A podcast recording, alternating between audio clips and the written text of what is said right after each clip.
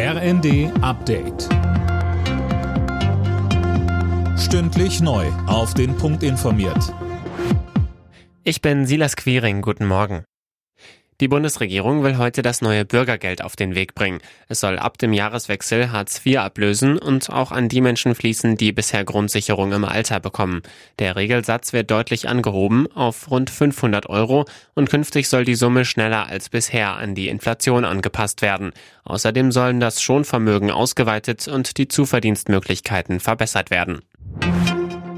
Knapp 90 Minuten hat Kanzler Scholz mit Russlands Machthaber Putin telefoniert. Erstmals seit Wochen wieder. Imme Kasten. In der Ukraine müsse es so schnell wie möglich zu einer diplomatischen Lösung kommen, sagte Scholz, und dafür braucht es einen Waffenstillstand, den vollständigen Rückzug russischer Truppen und die Achtung der territorialen Integrität und Souveränität der Ukraine.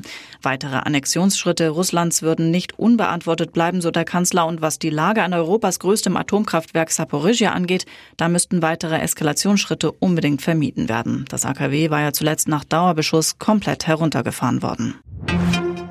Angeführt von König Charles findet heute in London die Trauerprozession für die Queen statt. Zehntausende Besucher werden beim Trauerzug durch die britische Hauptstadt erwartet. Mehr von Colin Mock. Vom Buckingham Palace aus wird der Sarg der Monarchin bis zur Westminster Hall ins Parlament gebracht.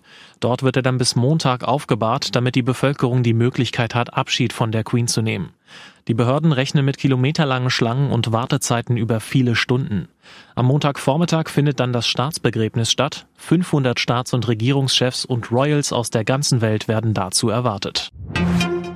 Der FC Bayern hat am Abend in der Fußball Champions League mit 2 zu 0 gegen den FC Barcelona gewonnen. Dabei gab es für die Münchner auch ein Wiedersehen mit ihrem Ex-Torjäger Robert Lewandowski.